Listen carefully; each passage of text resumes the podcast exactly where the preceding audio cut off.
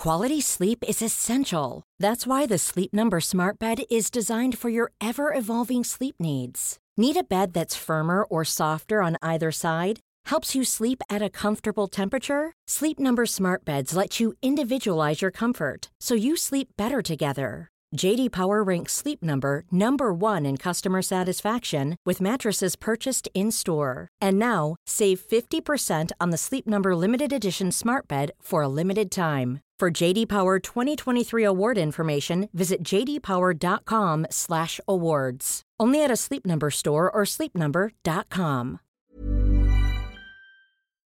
10 y 36 minutos de la noche, 9 y 36 en las Islas Canarias, tertulia económica de los martes y será por temas hoy para, para diseccionar. Domingo Soriano, muy buenas noches. Hola, ¿qué tal? Juan Ramón Rayo, muy buenas noches.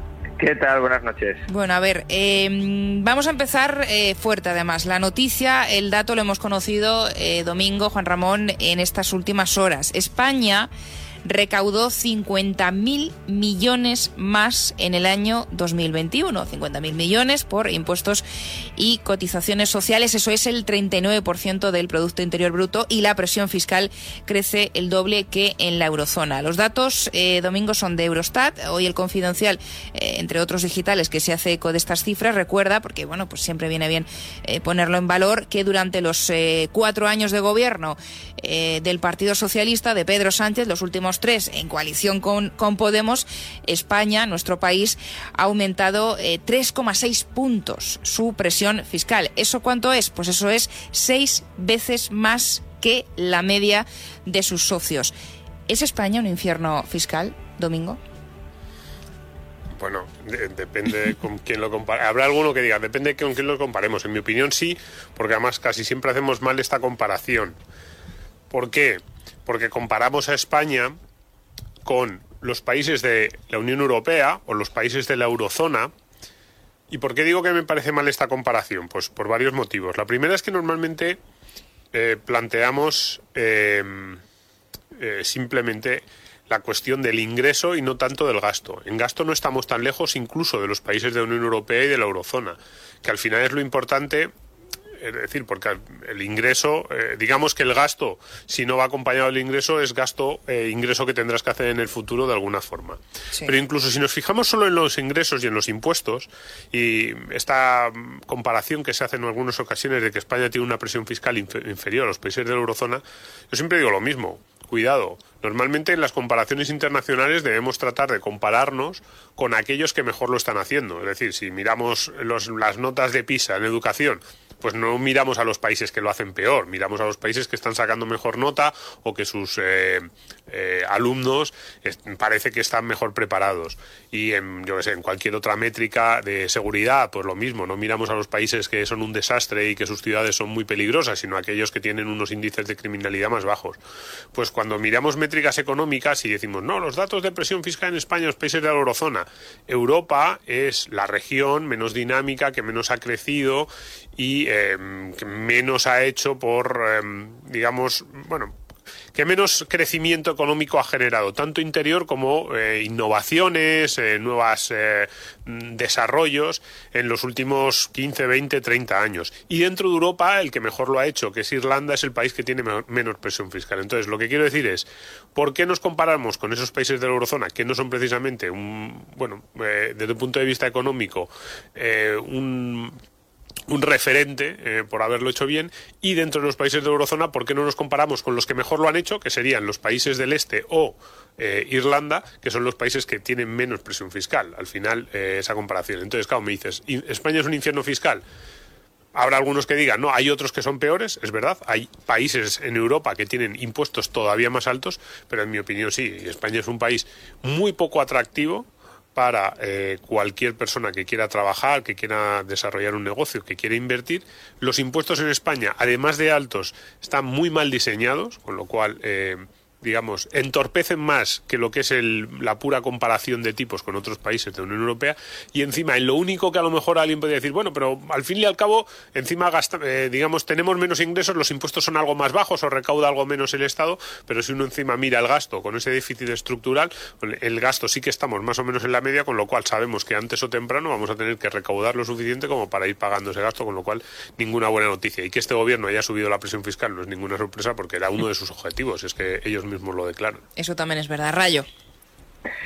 A ver, eh, efectivamente, si nos comparamos con los países del mundo, porque a veces hablamos de Europa y establecemos la comparación con Europa, como si, bueno, pues el resto del mundo más o menos fuera como Europa y por tanto eh, esa comparación no estuviese ya sesgada, ¿no? Europa es la zona económica con impuestos más altos del mundo y por tanto eh, no estamos a la cabeza de la zona económica con más impuestos del mundo, pero nos vamos acercando cada vez más. Entonces es verdad que dentro de esa zona económica infernal en materia tributaria no somos los peores, no somos los que tenemos los impuestos más, eh, más elevados, eh, hay otros que están todavía peor, pero este gobierno sí nos está acercando rápidamente a, a esos niveles de ser los cabecillas del infierno fiscal mundial, ¿no?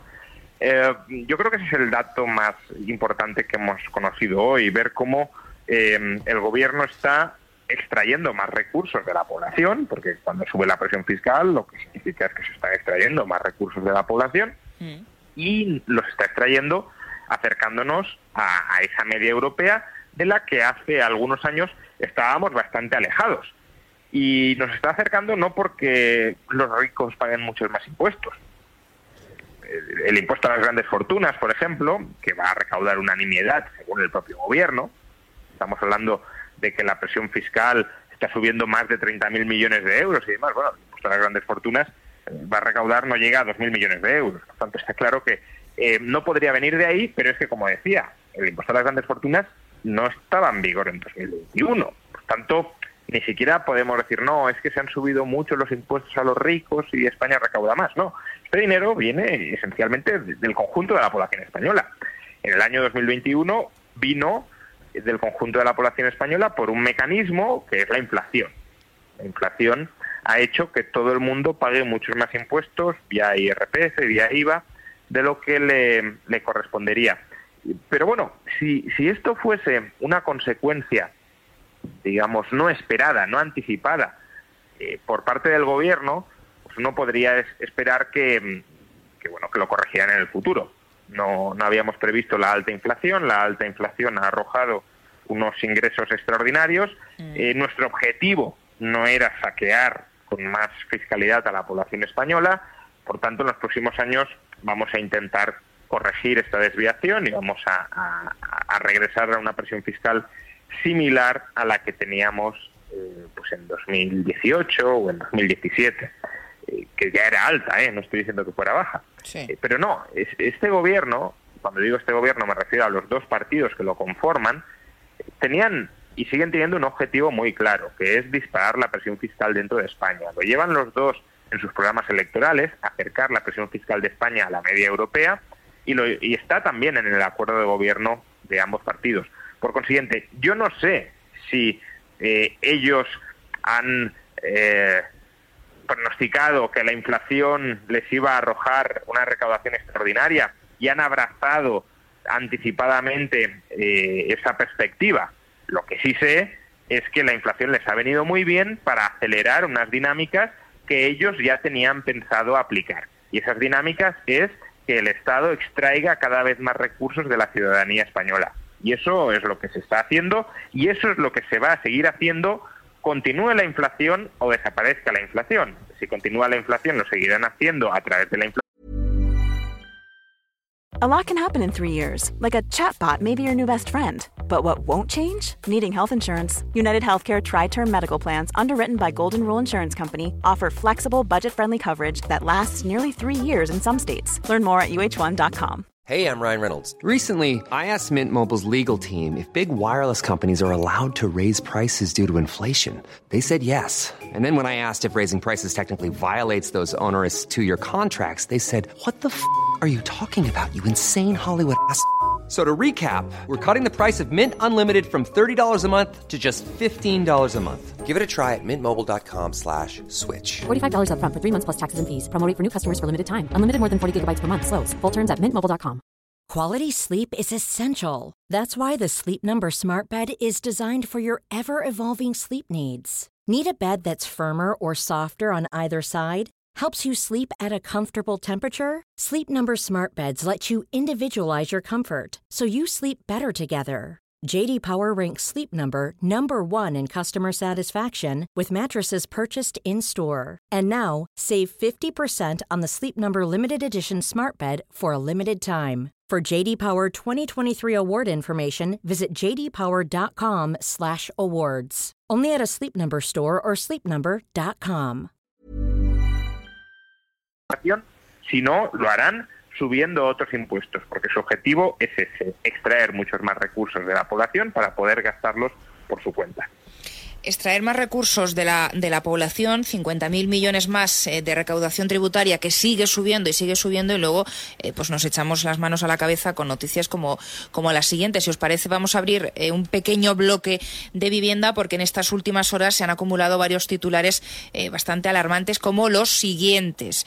Alquilar ya es financieramente inasumible en la mitad de las provincias españolas. El esfuerzo requerido supera el 30% de los ingresos totales por hogar en 25 de ellas. El 50%, el 50,4%, estos eh, de los que tienen hipotecas, el 50,4% asegura que ya paga más por la hipoteca. Esto sumado a que ayer supimos además que el Euribor se ha disparado al, al 2,6 en, en octubre el escenario domingo cada vez es más negro. Ya, eh, ya ni siquiera eh, podemos optar por una de, eh, las dos opciones, o, alquiler o hipoteca, como bueno, pues un, mejor, ¿no? Más factible, con más posibilidades. La cosa cada vez se vuelve más negra. La gente tiene que hacer un esfuerzo mayor. ¿A dónde nos lleva esto? Bueno, que está claro que eh, el primer coste que tienen que afrontar las familias, que es el de la vivienda, tanto a, través de una renta del alquiler o a través de una hipoteca, va a subir para la gran mayoría es una evidencia y que eso va a suponer pues que va a haber mucha menos renta disponible para otras cuestiones y que va a, suponer problemas para llegar a fin de mes para muchos hogares. A ver, son dos problemas diferentes en realidad, aunque evidentemente confluyen y además se retroalimentan uno al otro son diferentes porque, bueno, el coste de la hipoteca, el hecho de que te esté subiendo el Uribor, pues viene más pues, por política monetaria, podríamos hablar de la inflación, del efecto que eso tiene, como el Banco Central Europeo está o no está obligado a subir los tipos, bueno, digamos sería una discusión. Y luego está la parte del alquiler. La parte del alquiler está claramente... Eh, incentivada, podríamos decir, no sé si decir incentivada o empujada por las decisiones de un gobierno que ha decidido eh, intervenir de forma masiva en el mercado de la vivienda y además intervenir de la peor manera posible, porque no es intervenir tratando de que se dispare la oferta, generando seguridad jurídica a los propietarios, eh, facilitando que promotores eh, de obra nueva o de rehabilitación pues pongan en el mercado las muchísimas viviendas que se podrían poner en el mercado en España, incluso en grandes ciudades como Madrid o, o Barcelona, que no hay tanta vivienda vacía como se dice cuando se dice, no, en España hay mucha vivienda vacía. Normalmente están en sitios en los que la gente no quiere vivir. Pero incluso así en Madrid y en Barcelona hay muchos espacios que podrían rehabilitarse como vivienda, mucho local comercial que podría también tener otros usos incluso solares en Madrid. Uno se paseó por Madrid y le llama la atención que hay muchos edificios mm, abandonados o solares que podrían también ponerse en marcha. Y ya por no hablar de eh, proyectos o promociones en, las afueras o en, la periferia de las ciudades. Y este gobierno ha decidido no facilitar para nada que todo ese posible nuevo parque de viviendas se ponga a disposición de los ciudadanos y además los que ya estaban, el parque de viviendas que ya existía, ha decidido complicarle la vida a los propietarios y lanzarle un o por lo menos generarles la duda sobre cuál sería la seguridad que ellos tendrían respecto de su vivienda mm. en el caso de que hubiese problemas con el inquilino en un futuro. Con lo cual, ¿qué, ¿qué, está ocurriendo? Pues que hay menos oferta de vivienda disponible y la que hay mucho más cara. Porque claro, el propietario dice, para yo superar los riesgos en los que ahora eh, me estoy metiendo y son riesgos al alza por cuestiones eh, legislativas, pues el propietario va a pedir más. Entonces, claro, eh, efectivamente, no dejas que haya nueva oferta de vivienda y a la que ya existe le pones trabas, pues es lógico que te ocurra esto. Y tampoco facilitamos porque dices tú, el, el tema de las hipotecas, quien ya esté pagando o asumiendo una hipoteca variable, ya sabemos lo que está ocurriendo con el tema del Euribor, sabemos los problemas que está habiendo también eh, para, para cambiar la hipoteca variable a, fija, pero que tampoco hay opción para, para entrar ahora eh, de nuevo y comprarte un piso. Los jóvenes, no te, bueno, jóvenes o, o quien quiera acceder a la compra de vivienda, tampoco es un buen momento. Cada vez se complica más, incluso negociando con el banco las pocas eh, ofertas de hipoteca fijas que pueda haber en determinadas entidades. También ahí se complican las gestiones y todo esto con la banca a rayo eh, cerrando el grifo del crédito y, endureciendo todavía más eh, las condiciones. Sí, a ver, yo distinguiría dos, dos cuestiones, ¿no? La primera es, para que se pueda comprar algo, ese algo tiene que existir. con lo cual, hay un problema de oferta de vivienda, de oferta real de vivienda en este país y por mucha financiación que podamos dar, si no está el objeto que queremos comprar o no está en suficiente cantidad como demanda hay, pues no lo podremos adquirir. Y si hay más demanda que oferta, subirán los precios, ya sea el precio del alquiler o el precio de compraventa. Entonces, esa es una cuestión que la ha descrito muy bien eh, Domingo.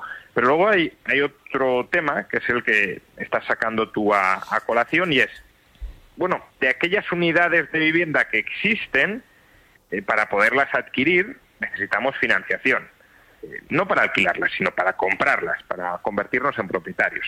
Esa financiación o la tenemos ya de fábrica, es decir, ahorro propio, que no suele ser el caso, porque eh, un piso tiene un precio muy elevado y por tanto lo normal no es pagarlo al contado, o es financiación ajena, es decir, nos la da el banco. ¿Cuál es el problema ahora mismo? Pues que el Banco Central Europeo, también la Reserva Federal en Estados Unidos, la mayor parte de los bancos centrales en el mundo, están cerrando el grifo del crédito. Y eso, que es una decisión política de los bancos centrales, se termina trasladando a la banca privada, porque es que si los bancos privados siguieran con el grifo del crédito abierto, los bancos centrales restringirían todavía más el crédito que les dan a los bancos hasta que estos terminaran cerrando. Por tanto, los bancos están haciendo aquello que los bancos centrales quieren, buscan, pretenden que hagan. Pero ¿por qué los bancos centrales quieren cerrar el grifo del crédito? Porque parece que a los bancos centrales les haya dado ahora por ahí, vamos a fastidiar a, los ciudadanos y que no puedan acceder a un crédito barato para, por ejemplo, comprar una vivienda. Pues están cerrando el grifo del crédito porque se ha disparado la inflación y la forma, el instrumento que tienen los bancos centrales para contrastar esa inflación tan históricamente elevada mm. es restringir, cerrar el grifo del crédito. Pero de nuevo, ¿por qué se ha disparado la inflación? Algunos nos dicen que es por Putin, por los cuellos de botella. Bueno, todo eso puede haber influido, pero hay un factor clave que sin duda influye, eh, sobre todo en Estados Unidos, pero también en Europa, que es el excesivo, los excesivos estímulos monetarios y fiscales, eh, y remarco lo de fiscales porque son casi más importantes que los monetarios, que se produjeron durante el año 2020 y durante el año 2021. Cuando nos decían el Estado ha vuelto durante la pandemia y nos demuestra que se puede intervenir en la economía sin que se rompa nada, sin que haya grandes quebrantos. Bueno, los quebrantos y los rompimientos los estamos sufriendo, los estamos experimentando ahora en forma de alta inflación y en forma de restricción de acceso al crédito. Eh, por tanto, mm, es, ha sido la prosperidad, entre comillas, eh, los excesos, la exuberancia del sector público, del Estado, lo que ahora está cerrando lo que ahora está pauperizando al sector privado y a muchos jóvenes y no jóvenes a la hora de obtener financiación para poder adquirir una vivienda. Bueno, pues eh, la cosa no tiene muy buena pinta, Rayo, Domingo. Yo no sé, en los próximos días iremos actualizando más noticias, más eh, información de este y otros asuntos, por supuesto. Quedáis emplazados para el martes que viene, tertulia económica ya con Dieter. Muchísimas gracias, Domingo. Muchas gracias. Ever catch yourself eating the same flavorless dinner three days in a row?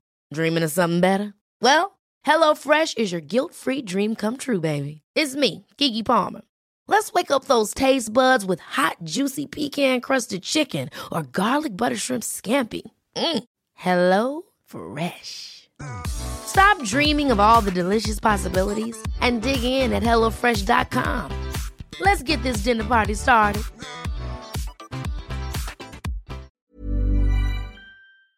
Gracias. Buenas noches.